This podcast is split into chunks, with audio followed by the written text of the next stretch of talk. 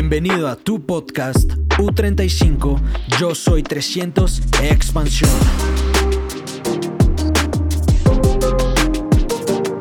No hay nada más lindo que tú transmitir cuando estás sembrando y en este momento estamos en uno de los mejores momentos de nuestra vida y de nuestro negocio y esperamos que todos ustedes puedan sentir y se puedan contagiar de eso porque nuestro propósito es que el corazón de ustedes hoy salga profundamente encendido y profundamente lleno de convicción de que para ustedes también es el estar acá y para ustedes también son todas las promesas de este negocio. Estamos realmente agradecidos por la invitación, por la confianza que tienen eh, todos los amigos que hemos visto aquí hoy en nosotros. Sabemos que muchos de ustedes quisieron que viniéramos hoy a hablar con toda esta gran comunidad que está creciendo y para nosotros es un, es un placer enorme poder compartir. La verdad que esperamos que la llama que sentimos por dentro en este momento de nuestras vidas, mientras construimos nuestros sueños, pueda también transportarse a sus corazones, podamos compartirla y que ustedes puedan salir de aquí simplemente con una esperanza más grande, con un corazón ensanchado y pensando que lo mejor de su vida realmente está por delante. Entonces vamos a comenzar con este tema tan hermoso, inspirado por, bueno, ya ahorita van a dar cuenta por quién fue inspirado este tema. Y esta conferencia se, se llama Dale vida a tus sueños. Queremos hablarle a esas personas que tienen en el corazón una llama, tienen una voz interior y esa voz la escuchan, una voz que los invita a construir y a cumplir sus sueños. Esas personas que sienten un deseo hacia adelante. Nosotros ah, tenemos 27 y 26 años próximamente, ah bueno, ya 27. Ayer cumplió Sara 27. Antier. Antier. Antier. Y yo cumplo en 15 días. Tenemos 27 años y la vida ha sido buena con nosotros y nosotros hemos sido buenos con la vida. Y a los 27 años te podemos decir que hemos tenido la oportunidad de cumplir muchos sueños, de poner cosas en nuestra mente y realmente llevarlas y concretarlas y convertirlas en realidad. La primera vez que lo haces parece magia, luego se te vuelve la actividad por la cual vives, luego te preguntas cuál es el próximo sueño y vives una vida realmente inspirada. Eso es realmente de lo que queremos hablar, de que tú a partir de hoy vivas para cumplir sueños trabajes para cumplir sueños, te levantes para cumplir sueños y le hables a tus hijos de cumplir sueños y que realmente la palabra sueño deje de ser algo etéreo, lejano y algo poco elegante y se convierta en la palabra más física, en la palabra más real de tu vida. ¿Están de acuerdo con eso? Entonces, concentrémonos y pongan su corazón en esto porque la verdad que queremos tener muchos amigos con los cuales viajar el mundo y muchos de ustedes están ya ahí y estamos esperando conocerlos. Entonces, pues bueno, primero hay que entender que no está nada malo desear. No hay nada malo en que, en que tengas un deseo, pues en primera instancia, si, si no hubieran deseado venir un jueves a esta hora acá, pues ninguno ni ustedes ni nosotros estuviéramos acá. Desear es una parte normal de la naturaleza humana, si un deseo llega a tu corazón, es natural y es bueno, pero ustedes se han dado cuenta que hay gente que vive con ansiedad. Hay gente que no es que desee, sino que vive todo el tiempo corriendo, sin libertad y persiguiendo ese lugar, esa cima, ese pin o ese nivel, cuando en ese entonces sí será feliz. Eso es lo que no está bien. Yo los invito a que deseemos construir muchas cosas, a que deseen casarse como yo deseé casarme con mi esposa hermosa, a que deseen llevar a su familia de viaje, como ya mi esposa y yo hemos llevado cinco veces a viajes internacionales a nuestra familia, que deseen todo eso, pero que no se sientan ansiosos por lograrlo. Porque los deseos son anhelos de tu corazón. Pero la ansiedad está no en tu corazón, sino que está en tu mente. Está en tu mente que quiere controlar el resultado, que quiere decirte cuándo tienen que pasar las cosas, que no acepta que todo no está en tus manos. Y es por eso que hoy les quiero hablar de que para cumplir esos sueños lo primero que tenemos que ser es felices, felices. Y la primera parte para ser feliz es desapegarnos del resultado. A los que han leído acerca de, de Buda, saben que él hablaba de que todo el sufrimiento partía, algunos libros dicen que partía del deseo, que el deseo era la raíz del sufrimiento. Pero realmente, en otros más acertados, me parece a mí, habla que la raíz del sufrimiento es el apego. Entonces, vamos a aprender a disfrutar ese camino, entendiendo que es el sueño que tú quieres lograr. No vale la pena vivir por fuera de ese lineamiento. No vale la pena.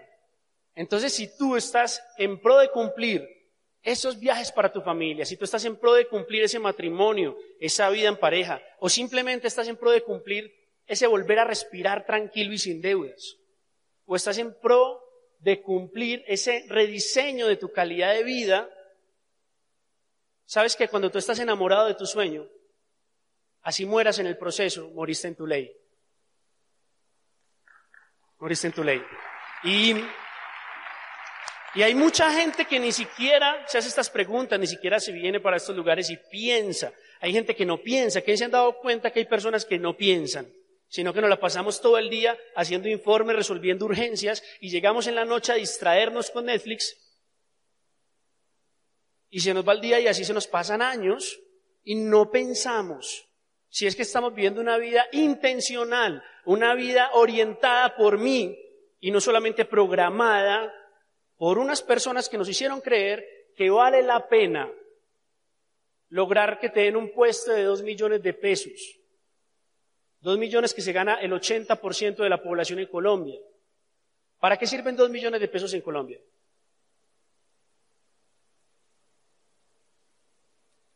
Dos millones de pesos en Colombia sirven para pagar un arriendo, unos servicios y tener que vivir toda la vida corriendo detrás del dinero. Y a mucha gente le parece muy buen negocio que le paguen dos millones. Porque nos han programado para creer eso. Pero si esa persona pensara, se preguntaría, ¿cómo un joven como Daniel Ortiz, el que les está hablando, una persona común y corriente, alguien que no hablaba en público, puede lograr tener ese Instagram lleno de fotos de estilo de vida, puede haber encontrado a la mujer de sus sueños, podemos haber tenido a esta hija hermosa de nosotros, María, que ahora tiene cinco meses, que la ha visto por ahí ya en redes. Ahorita la muestro.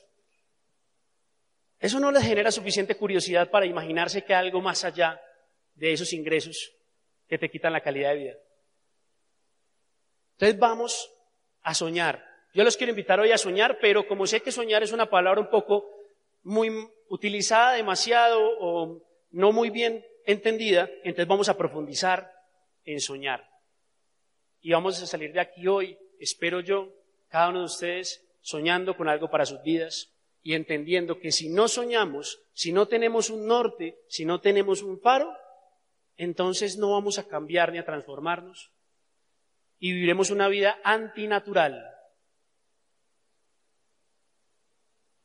¿Por qué antinatural? ¿Ustedes se han dado cuenta que todo cambia en el mundo o no?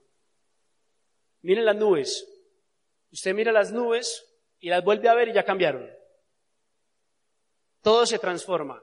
Y pregunta, ¿tú qué tan rápido cambias y te transformas? Es porque no estás pensando.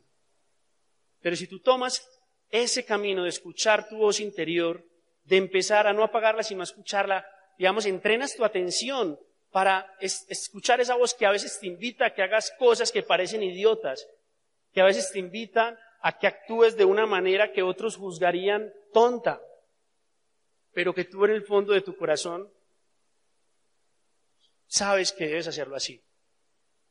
Y atreves a escucharla y a seguir esa voz, vas a ver cómo cambias, te transformas, evolucionas y construyes una vida maravillosa. Y te la pasas la vida hasta que te mueras logrando sueños. Entonces, tenemos... Listo. Entonces vamos a avanzar un poquito. Bueno, nosotros hemos tenido la oportunidad de cumplir muchos sueños dentro de este proyecto de negocios. Cuando yo conocí a Sara, nuestro primer sueño fue que nuestro proyecto de pareja fuera viable. Nosotros queríamos una vida juntos. Yo inmediatamente la dije, ella es la mujer de mi vida. Inmediatamente. Pero pues yo sabía que yo no, pues yo no podía salirle como que venga, mejor dicho, vivamos del aire. Venga, no. Entonces, pues Sara y yo hablamos y decidimos construir este negocio a un nivel suficiente para que nuestro proyecto de pareja pudiera tener un trasfondo fuerte en lo financiero y nuestro proyecto de vida pudiera apalancarse.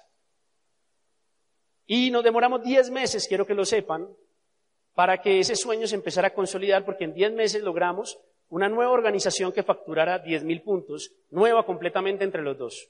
Nos demoramos 10 meses, por decirlo de alguna manera, para calificar a plata.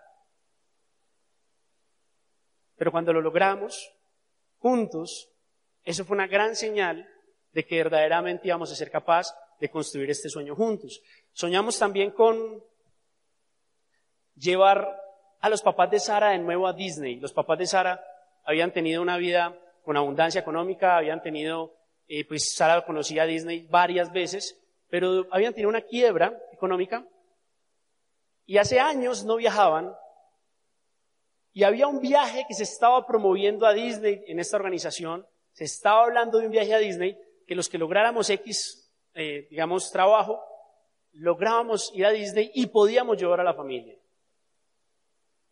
Y eso nos movilizó, sobre todo pues obviamente a Sara. Y si moviliza a Sara, pues ustedes se imaginarán, ¿sí me, me moviliza a mí. Entonces empezamos a trabajar, a soñar con llevar a los papás de Sara a Disney y eso lo logramos en el 2015. Soñamos con llevar a nuestra familia de crucero y logramos llevar a nuestra familia de crucero, a nueve personas de la familia de crucero. Les está hablando alguien que partió de cero, de cero. Soñamos con casarnos. ¿Quién se ha casado? ¿Cierto que eso es caro? El que se vaya a casar no haga las cuentas. Buena recomendación. Pero hágalo. Pues obviamente, si es la mujer que usted quiere que compartir su vida toda la vida. El caso es que soñamos con casarnos y nos casamos, 150 personas en nuestra boda y también lo hicimos realidad.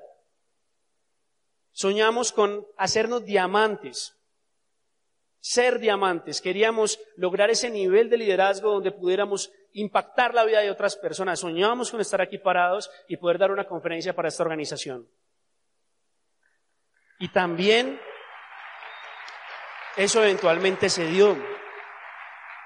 Un día saliendo de una convención, yo normalmente no lloro mucho, pero saliendo de una convención nos reunimos como 10 o 20 personas que estaban ahí y yo me puse a llorar diciéndoles que mi hija, o mi hijo, pues mis primeros hijos, porque van a ser siete, por lo menos el primero, tenía que nacer en un hogar de diamantes. Puede que para ti eso no signifique, pero para mí, yo lo decía de verdad, yo quería ser diamante y quería luego de ser diamante al otro día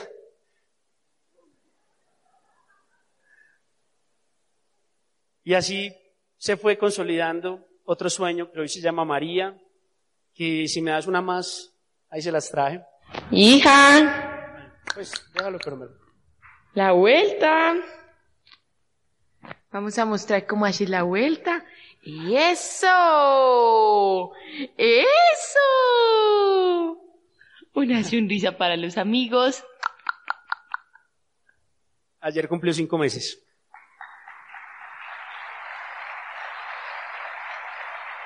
Y mm, ella, es la inspiradora realmente de esta charla porque, pues cuando vimos todo ese proceso, las que han sido mamás, los que han vivido un proceso de gestación, embarazo, de nacimiento de, de un hijo, hoy van a entender perfectamente, porque todo ese proceso que vivimos con María fue una gran analogía que decidimos compartir hoy con ustedes. Nosotros empezamos a ver ese proceso, vimos todos esos sueños que les he contado cómo han ocurrido y dijimos, se parece mucho, se parece mucho y creemos que con esta imagen puedan tal vez ustedes recordar cómo realmente es que se gesta un sueño.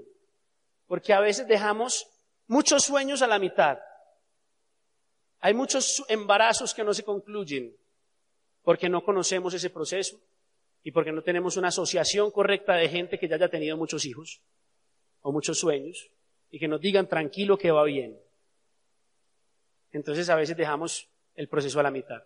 Entonces vamos a hablar de esa gestación de un sueño, de cómo se gesta un sueño. La primera parte, esto lo dividimos en tres pasos, la primera parte de la gestación de un sueño es la incubación. La incubación es ese proceso invisible. Es ese proceso invisible donde se fecunda el óvulo, ese proceso invisible donde empieza un proceso de desarrollo interior. Desde que se fecunda el óvulo, ya ahí está María, ya desde ese momento, pero nadie la ve. Ese proceso de incubación es muy, muy interesante porque en ese proceso se necesita una alta dosis de esperanza. ¿Cómo es una mujer cuando sabe que está embarazada y ya lo aceptó o la quería o lo quería? ¿Cómo, cómo mira hacia el futuro? Tiene que mirar con esperanza, como si fuera un mecanismo de supervivencia. Y mira hacia el futuro con esperanza. Y eso se necesita para esa primera parte del sueño.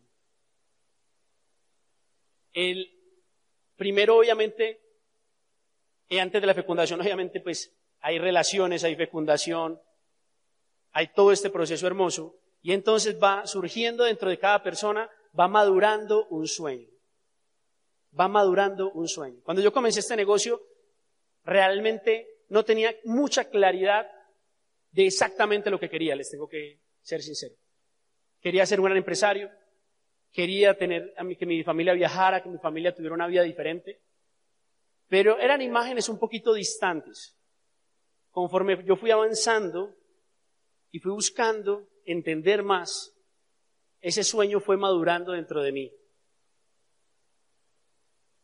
Cuando ese sueño va madurando, también va madurando la mujer en ese caso, y va cambiando su, fisionomía. Ese cambio de la fisionomía de la mujer podría correlacionarse con que cuando tu sueño va madurando, tú también vas madurando como líder y vas aprendiendo a ser más disciplinado y vas aprendiendo a, a ser más diligente. Y en ese proceso de maduración, tanto de la mujer como del bebé, comienza a crecer y a madurar ese sueño. Y muchas personas que miran afuera, ¿qué te dicen? ¿Cómo es esos primeros tres meses de embarazo? ¿Cómo es ese primer trimestre? ¿Hay algunas náuseas, fatigas, noches de insomnio? Y realmente la mayoría de los abortos suceden en los primeros tres meses, igual que acá, la mayoría de sueños inconclusos es al principio de la gestación que quedan inconclusos esos sueños. Entonces en ese momento tienes que tener a la abuelita correcta al lado, a la que te da buenos comentarios, y tienes que tener la asociación correcta para que no te rajes en esa primera etapa donde nada se ve, todo está adentro. Pero tú tienes que tener esa fe y ese carácter de trabajar solo porque tú tienes la visión de lo que estás construyendo. Y luego los otros creerán y luego los otros verán cuando empiece ya a ver barriguita y movimientos. El segundo paso a la gestación de un sueño es el trabajo de parto. Esta parte es muy interesante porque cuando llega ya al, al mes 9, a las 42 semanas, a las 40 semanas, perdón, a la semana 40, hay algo que se llama la dilatación del cuello uterino, y entonces la bebé empiezan los dolores empiezan las eh, contracciones, empiezan las contracciones y empieza algo hermoso que es una maratón de 10 centímetros que tiene que hacer el bebé y la mamá para que el, el bebé pueda salir y nacer. Son 10 centímetros que tiene que pasar ese bebé para salir. Y es bien interesante el proceso porque pues yo, yo estuve en todo el proceso con Sara, en la sala, en todos lados. Y eso es impresionante. Sara tenía que hacer un esfuerzo monumental, como el que de pronto las mamás que estén acá lo deben saber. Un esfuerzo increíble, un esfuerzo con toda su energía, un esfuerzo que uno creía después de, de, de esta vez ya no va a tener energía para la siguiente. Dejaba su alma en eso. ¿Y saben cuánto se movía la bebé? Un milímetro. Y les tengo que decir, cuando el sueño está maduro, cuando ya llega el momento del nacimiento, ustedes van a tener que trabajar todavía más duro, ya van a ser más diligentes, más disciplinados, más capaces, si se quiere decir así, van a trabajar duro y aún así van a ver pequeños resultados. Pero ¿saben qué? A los dos minutos hay otra contracción. Y vuelva a dejar el alma en otro milímetro. Y después hay otra contracción. Y otra vez, que uno cree que ya de esa no va a ser capaz. Y otro milímetro. Y esa maratón de 10 centímetros es realmente lo que nosotros hemos visto en la, en la construcción de nuestros sueños. Todo el mundo cuando yo le digo, no, y logramos un crucero, y logramos esto y lo otro, las personas no entienden que realmente ha sido un proceso de llevar nuestra mente hasta un nivel mental que realmente la única puerta es lograr el sueño. Cuando esos trabajos de parto llegan a su etapa final, cuando ya está terminando la carrera, sigue la tercera etapa.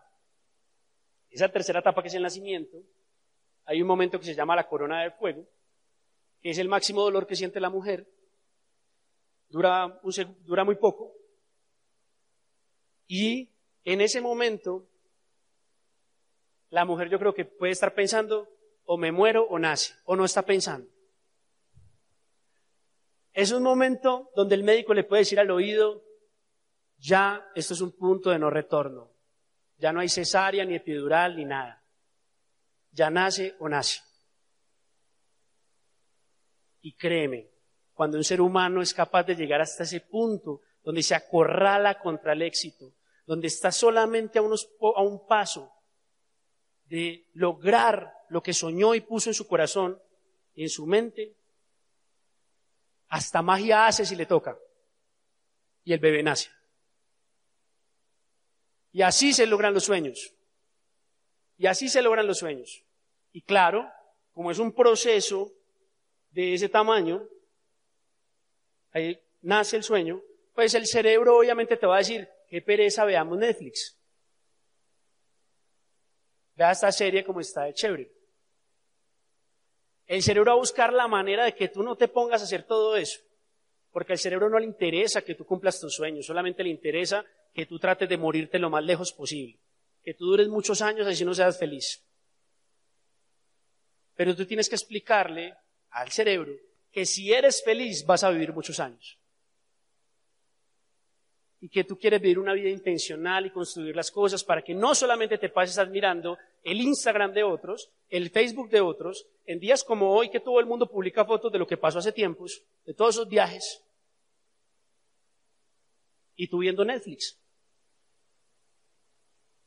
Eh, pero yo no tengo nada contra Netflix. Bueno, pero buen ejemplo. Entonces, ese proceso es realmente lo que nosotros hemos vivido en la construcción de nuestros sueños.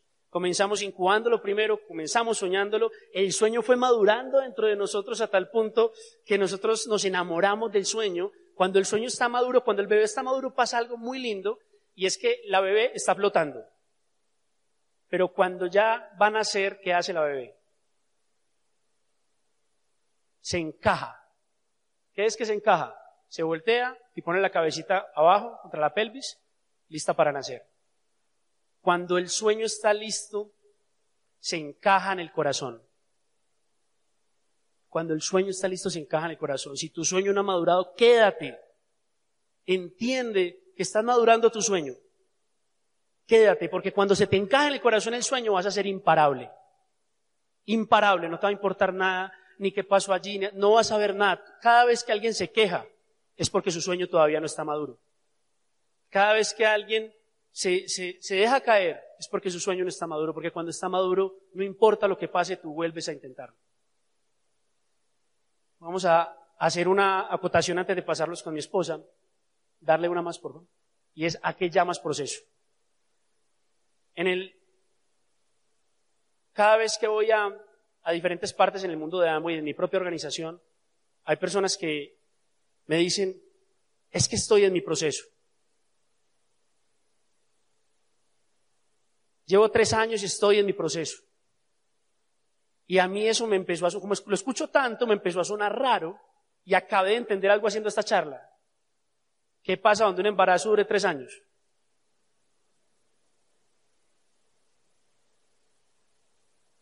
Un sueño tiene una caducidad. Si no tiene caducidad, no es un sueño. Estás, estás iluso en la vida. ¿Sabes qué? Si, tú no lograste un sueño, si te pasaste del tiempo, lo perdiste. Lo perdiste, tienes que aceptar eso. Deja de decirte que estás en tu proceso. No, simplemente perdiste un bebé. Y eso debe ser muy duro. Yo no lo, no lo sé, pero debe ser muy duro.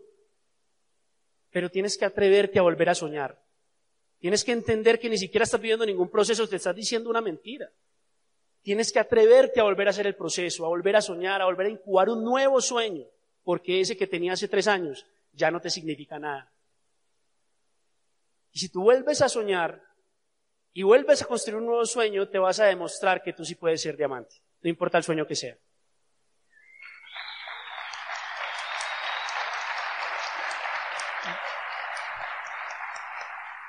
Y vas a ver ese nuevo amanecer. Puse esa lámina porque realmente uno comienza a ver un nuevo amanecer. Para todo la persona que en el proceso de pronto dejó tirado eh, sus sueños, por X o Y razón, lo primero que tiene que hacer es aceptar que eso sucedió, recomenzar y entender que hay un nuevo amanecer. Y eso va a sembrar una esperanza en tu espíritu de por vida. No importa la tormenta por la que estés pasando, vas a saber que siempre detrás de la tormenta sale el sol, porque ya la caminaste una vez y salió el sol. Esa esperanza tú la quieres sentir. Esa esperanza tú la quieres sentir. Entonces, vamos a ya teniendo esta anatomía del sueño o este proceso de gestación del sueño, quisimos hacer, aprovechando toda la historia deportiva de mi esposa, porque eso fue un sueño hermoso, quisimos mirar, bueno, pongamos a prueba el patinaje y ese sueño, pongámoslo a prueba con esta teoría de la gestación de un sueño, a ver si sí. Y salió, en ese experimento salió una historia muy bonita que hoy les queremos compartir. Entonces los dejo con mi hermosa esposa, Sara Valle. Gracias, mi amor. Eres brillante. ¿En serio? Bueno, estábamos Dani y yo una vez pensando, ¿por qué razón Dios me permitió a mí la oportunidad de triunfar en el deporte y triunfar ahorita en la empresa? Nos permite esa oportunidad. Y nosotros llegamos a la conclusión de que teníamos que compartirle a las personas que los principios de éxito son exactamente iguales en cualquier cosa que uno emprenda. Muchas veces cuando uno está en ese proceso de triunfar y de tener éxito, uno cambia mucho y uno toma muchos caminos y uno abandona muchos caminos y no se da cuenta que cuando emprende un nuevo camino le toca volver a hacer exactamente lo mismo. Entonces hoy nosotros queremos compartirles esa analogía entre el deporte y la parte empresarial y este proyecto de negocios para que se den cuenta que es exactamente igual y que ustedes también pueden. Cuando yo estaba pequeña, yo no diría que inicialmente fui yo quien incubó el sueño de ser campeona mundial. Si soy completamente sincera, pues la primera persona que me dijo a mí eso fue mi papá. Y eso se parece mucho a este negocio, porque hay veces uno llega y a uno le dicen, Tú puedes ser diamante y uno no entiende eso. Pero si uno deja permear ese sueño en su corazón, en su alma, en su espíritu, es como cuando mi papá me sembró a mí el, sueño de ser campeona mundial. Y una de las cosas que aprendí, que no sabía su profundidad, pero que hoy en día me doy cuenta que ha sido trascendental para nosotros triunfar, ha sido el escribir los sueños. Cuando yo empecé a patinar, yo escribí este sueño mucho antes de llegar a ser campeona mundial. Lo escribí, ahí estaba en mi corazón. Y cuando conocí este negocio, el sueño de ser diamantes se incubó en mi corazón gracias a los audios. A mí no me explicaron el proyecto de negocios, a mí me compartieron una información. Y yo empecé a escuchar esa información y estaba pasando un momento en mi vida donde había en mi casa problemas económicos y a pesar de que yo no me identificaba con esos problemas económicos porque en mi corazón había una certeza de que era algo pasajero, veía lo que eso causaba en mis padres. Y a mí no me cabía en la mente cómo dos seres humanos tan increíbles como mis papás fueran a terminar su vida con un montón de problemas, incluso después eso podía trascender a salud y un montón de dolores de cabeza, en resumidas cuentas, sin vivir cada día plenamente por falta de dinero. Entonces yo quería resolver ese problema y empecé a escuchar en esos audios que si uno llegaba a diamante, el dinero no iba a ser un problema. Y que si uno llegaba a diamante, uno iba a ser un ejemplo para su familia. Y que si uno llegaba a diamante, uno iba a recorrer el mundo. Y que si uno llegaba a diamante, iba a impactar la vida de miles de personas. Entonces, así como en patinaje yo cogí y escribí, voy a ser campeona del mundo. Cuando comencé este negocio, miren que ahí está la fecha. Bueno, se ve el año, 2013. Escribí voy a ser diamante. Yo solo necesitaba una cosa. Miren, yo escuchaba esos audios y yo solo necesitaba que esto fuera verdad. Porque yo decía, si esto es verdad, yo soy capaz de hacerlo. Yo solo necesitaba que esto fuera verdad. Y cuando empecé a investigar me sorprendí que no solo era verdad, sino que era hermoso. Miren, cuando yo pienso en Amway, yo no sé cómo transmitirle a una persona lo que esa palabra significa para nosotros. Es tal vez el proyecto más hermoso que yo he visto para celebrar el espíritu humano. Es hermoso, porque usted acá ve personas de todas las religiones, de todas las edades, parejas, solteros, jóvenes, adultos, miles de culturas, toda la gente soñando, toda la gente feliz. ¿Y cómo uno no se deleita frente a eso? Eso es hermoso. Entonces, yo escuchaba esos audios y decía, yo voy a ser diamante de Amway. Voy a ser diamante de Amway. ¿Por qué razón? Porque ese es el vehículo con el cual yo puedo cumplir mis sueños. Y empecé un camino. Así como Dani, pues les contaba el camino para uno, pues dar a luz un hijo. Así empezamos nosotros el camino para, para dar a luz el sueño de ser diamantes. Pero muchas veces cuando uno está acá parado y uno tiene un resultado, si usted es una persona nueva, difícilmente se imagina cómo fueron nuestros comienzos. Porque cuando uno está parado acá, es como cuando uno ve un cisne, que el cisne está en el lago y por fuera se ve hermoso, pacífico, pero por dentro uno no sabe lo que está pasando debajo del, lago. Y si uno tuviera la oportunidad de observarle, vería las paticas moviéndose. Entonces, detrás de todo resultado hay un proceso. Y lo más lindo de lograr cualquier sueño es ese proceso. Porque tú llegas a diamante, igual la vida sigue. Todos los días siguen transcurriendo. Entonces, no es llegar simplemente por lograr un pin, sino por vivir cada día entregándote, así como lo hiciste para llegar a diamante. Cuando yo comencé a patinar, algunos ya han visto este video, pero yo sé que las personas nuevas no lo han visto. Yo no era buena para patinar. Cuando uno empieza este proyecto, por lo general, uno no tiene habilidades porque es algo completamente nuevo. Y cuando uno está ahí, uno no se imagina que uno realmente puede, que uno puede llegar lejos. Yo les quiero mostrar este video de cuando yo comencé para que se den cuenta cómo era mi proceso al inicio en el patinaje. Miren, esa era yo. Gracias. Y ahora que yo tengo una niña, yo más admiro la capacidad de mi papá de creer en mí. Porque ¿cómo es posible que mi papá viera en esa niña una campeona mundial?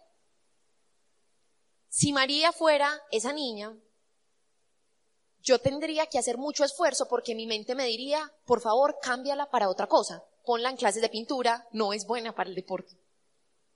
En serio. Pero miren, ahí había una campeona mundial. Y a mí el patinaje me dejó muchas enseñanzas. Nosotros hemos tratado de vivir nuestra vida atentos porque muchas veces la vida te tira a ti enseñanzas y te las pone al frente, frente a tu nariz y tú no te das cuenta. Te entran los mensajes de Dios por un oído y te salen por el otro y no los ves. Muchas veces uno no lo ve porque uno desconoce el lenguaje del éxito. Si nosotros habláramos chino mandarín y estuviéramos dando esta conferencia en ese idioma, nadie nos entendería. Así muchas veces sucede con el éxito. El éxito te quiere decir algo, pero como tú no hablas el idioma del éxito, no le entiendes. Entonces tú te equivocas y tu interpretación es que vas mal. Pero la interpretación correcta es que estás aprendiendo. Vamos a adentrarnos un poquito en ese tema y esas enseñanzas que quedaron grabadas en mi corazón cuando estaba patinando. La primera de esas fue cuando tenía más o menos ocho años. Es como la enseñanza de el primer trimestre de la gestación, los tres primeros meses. Miren, yo tenía ocho años y a mí me daba mucho miedo en patinaje coger las curvas. Ustedes han visto una pista de patinaje que tiene curvas como con peralte. Yo iba a entrar a la curva, yo es chiquita, y lo primero que yo hacía era frenar así, para coger la curva. Entonces, mi entrenador me llamó y me dijo, Sarita, venga. Entonces yo fui. Y él me dijo, ¿por qué frenas para coger las curvas? Entonces yo le dije a él, lo que pasa es que a mí me da miedo. Y él me dijo, ¿te da miedo qué? Y yo le dije, lo que pasa es que a mí me da miedo caerme. Y muy sabiamente, muy sabiamente, miren, esto me lo dijo mi entrenador a los ocho años. Y a mí nunca se me olvidó. Me dijo, Sarita, pero ¿de qué te da miedo si del piso no pasas? Miren, yo, miré, pues yo lo miré y yo dije, sí, es que del piso no paso. Es verdad, si uno se cae, pues no pasa nada. Y en este negocio, muchas veces uno le tiene miedo a la palabra no. Pero si a uno le dicen que no, no pasa nada. Si a uno le dicen que no, no pasa nada. Es normal los retos y las caídas del inicio en cualquier proceso. Una persona, cuando tiene un nivel de conciencia muy bajito, tiene un reto o sufre una caída y lo interpreta mal. Me caí, me equivoqué, me dijeron que no, voy mal. Una persona que es un poquito más elevada en su nivel de conciencia, cuando tiene un reto, cuando tiene una caída, algo que no espera, dice, ¿cómo fue mi amor que tú me enseñaste? Qué curioso. Pasa algo que no espero, qué curioso. Pero creemos nosotros que la forma correcta de actuar, cuando sucede algo que uno no espera, es con alegría. Porque es imposible que uno esté haciendo algo con amor y sembrando con amor y no vaya a tener un resultado de igual calidad. Hay una historia que recuerdo con mucho cariño en mi proceso de, de comenzar a dar el plan, porque aunque algunos no crean, a mí también me sudaron las manos dando mi primer plan. Aunque algunos no crean, me tembló la voz. Miren, uno de los primeros planes los di en un centro comercial en Medellín el centro comercial Oviedo. Yo paso por la zona de comidas y me acuerdo la mesa en la que me tembló la voz y en la que mi amigo me miraba con una ternura, diciendo como que, ay, qué pesar de Sarita. En serio. Y veo esa mesa y me da alegría, ¿saben por qué? Porque recuerdo que fui valiente. Obviamente él no entró. Pero una vez, no es que, miren, yo empecé a dar el plan y a mí se me borró todo de la mente. Y yo decía, ¿dónde es que va la E del cuadrante del flujo del dinero? Ay, no, yo pinté la fábrica del consumidor al revés. Yo era como que todo y era un amigo de toda la vida. Pues claro, no iba a entrar al negocio. Pero una vez yo sentí algo muy lindo y fue algo que guardé en mi corazón para todas las veces en las que yo fuera valiente, como una enseñanza, una forma de ver la vida. Y fue que le fui a presentar el plan a un profesor mío de la universidad, un profesor muy prestigioso. Tomé la decisión de presentarle el plan gracias a que escuché un audio donde decían que uno tenía que buscar personas del ombligo de uno para arriba. En actitud. En actitud. No tiene que ser en estatus, sino en actitud. Entonces yo fui a buscar a mi profesor. Y miren, yo recuerdo parada en, el marquito de la puerta, esperando que él me dijera, Sarita, venga, en la oficina de él. Y yo entré, le di el plan, obviamente no lo hice bien, pero lo hice. Él me dijo que a él no le interesaba, que él quería quedarse pues en su, en su oficina y me dijo que no, que cuando yo fuera muy millonaria llegara en un helicóptero a la universidad. me acuerdo que me dijo eso. Pero la sensación con la que yo salí de ahí era que Dios me estaba mirando cuando yo estaba haciendo eso. Y que Él sabía que yo estaba muerta del susto. Pero me lancé y lo hice. Fui valiente. Nadie me estaba viendo. Fue una victoria completamente privada. Y yo iba a tener una recompensa por eso. Puede que no hubiera salido por ahí, pero por otro lado iba a salir. Y después empezó a crecer esa organización. Entonces es muy importante que nosotros no sintamos miedo y que sepamos interpretar y que sepamos leer de la forma correcta todo lo que nos pasa y que miremos la vida con alegría. Porque miren, del piso no vamos a pasar. En serio. Del piso no vamos a pasar. Gracias. La enseñanza del segundo trimestre fue cuando ya estaba más mayorcita. Esa fue como a los ocho años. Y esta fue por ahí cuando yo tenía 14 años. Yo no había ido todavía a ningún mundial, pero yo estaba entrenando ya con personas que habían ido a mundiales. Personas mucho mayores que yo en edad y estaba entrenando con ellas. Y un día me llama mi entrenador y me dice, Sarita, venga, que yo fui. Y me preguntó, ¿cómo vas en el gimnasio?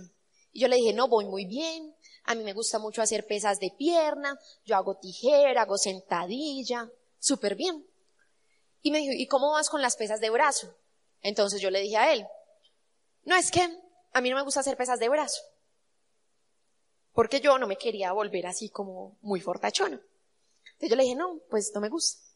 Y él muy sabiamente llamó a Jennifer Caicedo, que Jennifer Caicedo es una campeona mundial, ella es un poco mayor que yo, era una campeona mundial en ese momento, y es una morena, y ustedes saben que las personas morenas hay veces tienen más masa muscular, y ella llegó, y le dice mi entrenador, Jennifer, haga así, miren, Jennifer va sacando severo huevito, eso era una cosa, a mí, yo era atónita, yo veía ese huevito y yo decía, ¡oh!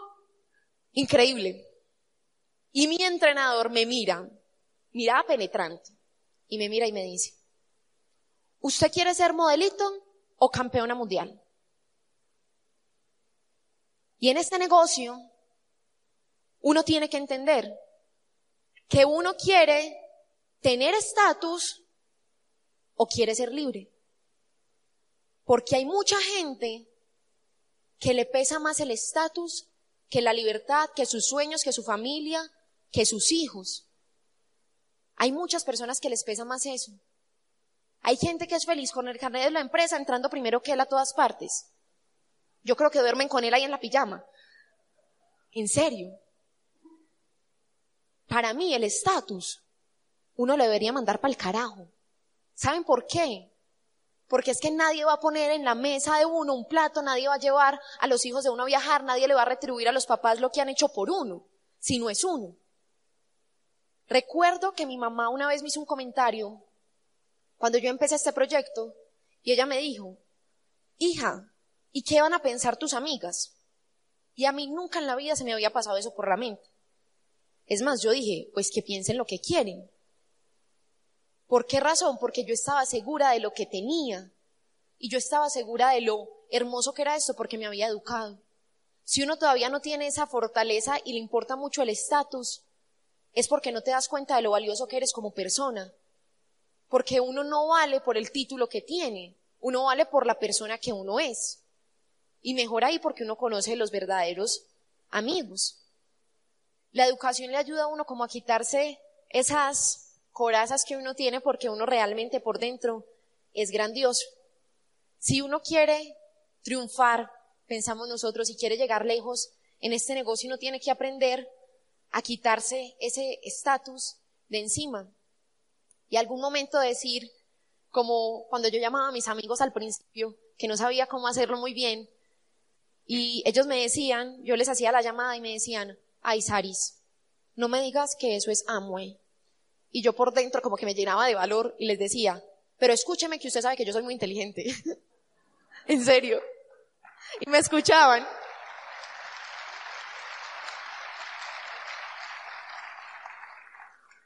Y la tercera enseñanza, que se parece mucho al trabajo de parto, es que uno no entiende el poder que hay en las pequeñas cosas y el poder que hay en el entrenamiento.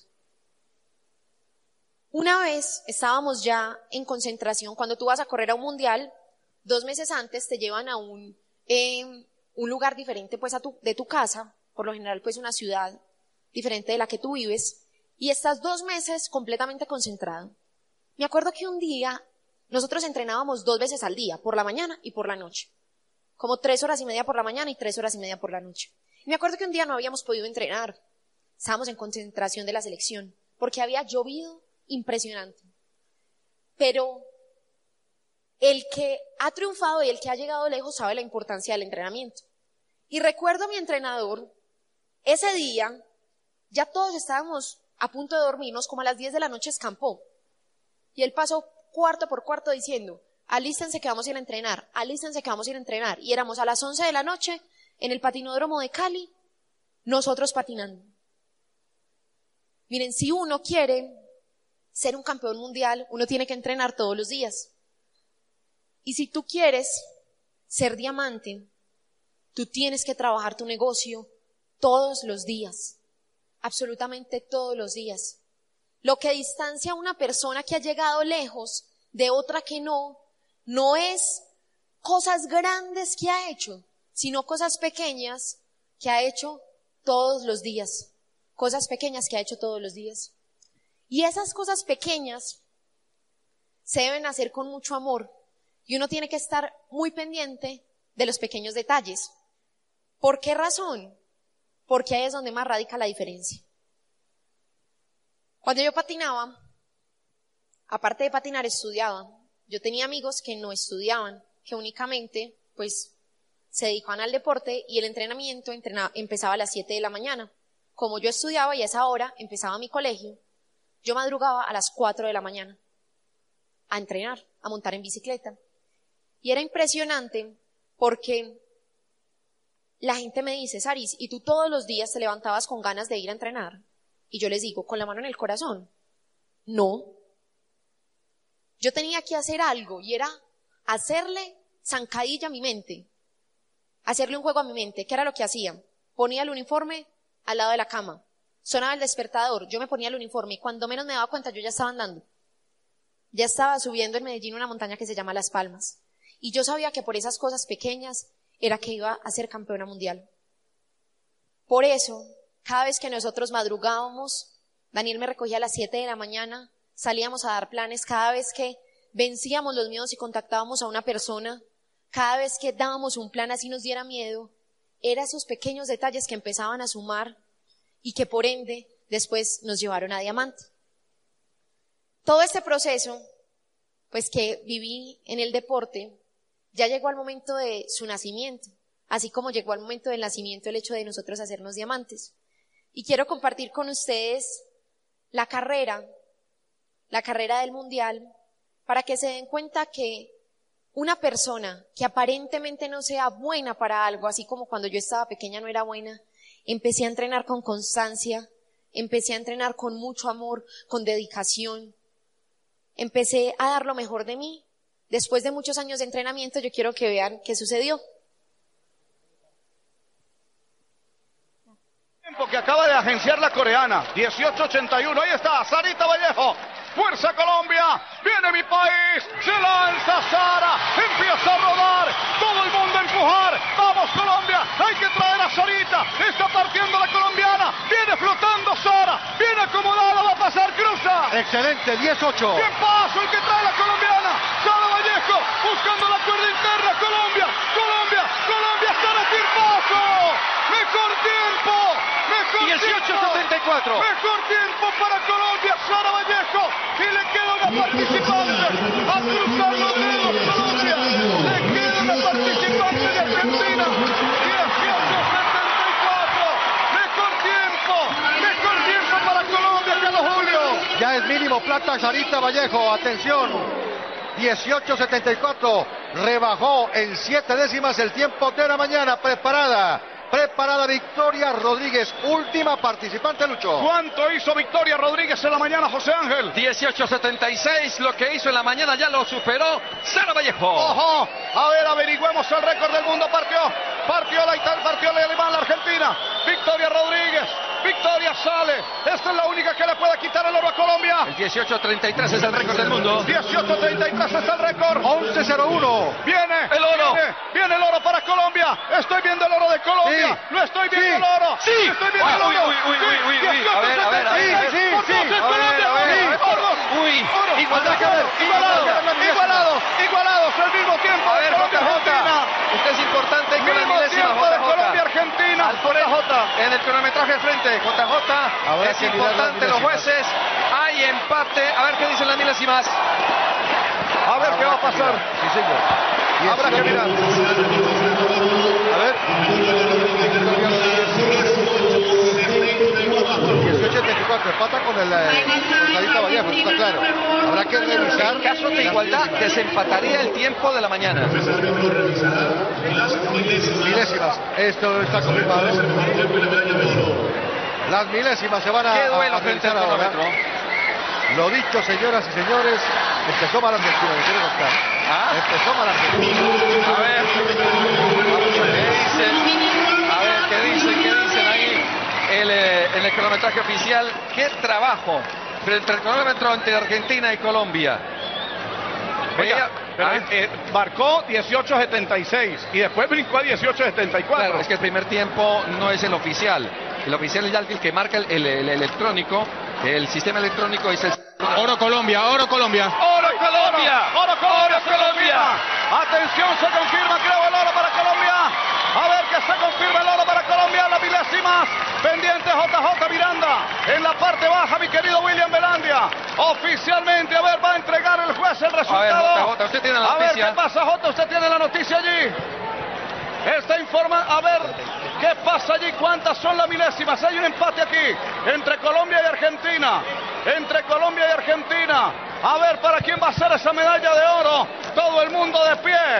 Todo el mundo de pie aquí con los eh, dedos cruzados, hasta con los dedos de los pies.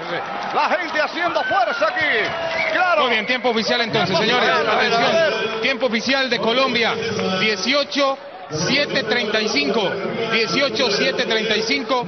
El tiempo de Argentina 18 7.38.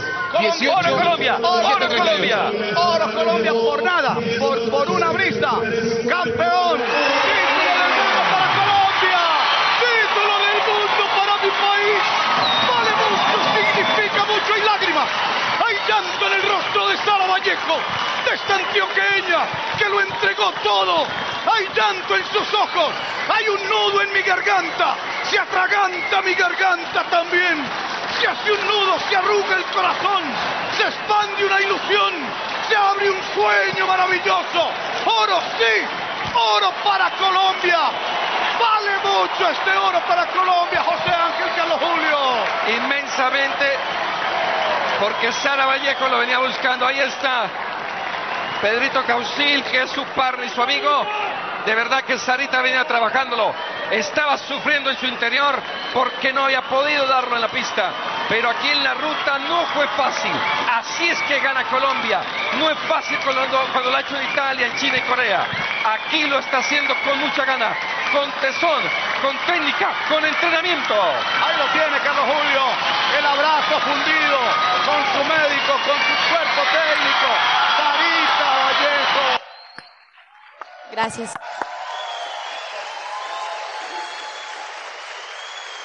Muchas gracias.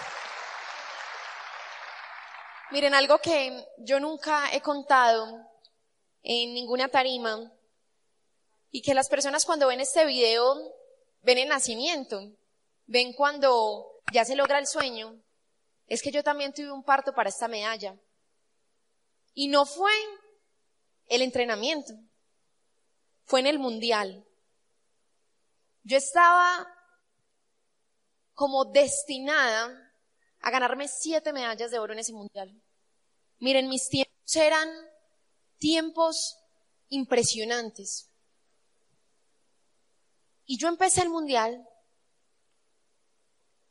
primera carrera, tercera, segunda carrera, segunda, tercera, segunda.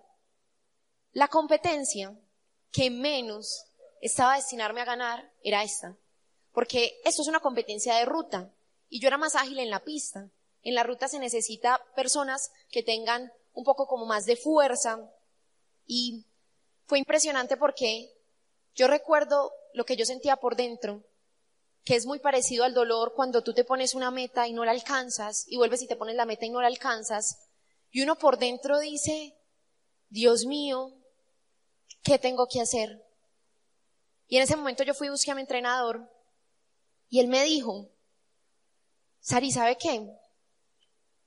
Olvídese de la gente, porque tenía mucha presión. Me había dejado presionar. Olvídese de la gente. Haga lo que usted sabía hacer. Disfrútelo, olvídese de la gente. Y yo salí y lo disfruté. Y a pesar de que lo disfruté, también fue duro. ¿Por qué razón? Porque esta carrera era en dos etapas. Primera etapa, la clasificación. Competían todas y pasaban los mejores tiempos a la final. Y en esa final yo había quedado de segunda. Cuando ustedes ven esa carrera, quiero preguntarles, no me vayan a pasar todavía la diapositiva. ¿Por qué creen que yo gané? Clau, ¿por qué crees que gané? ¿Quién sabe?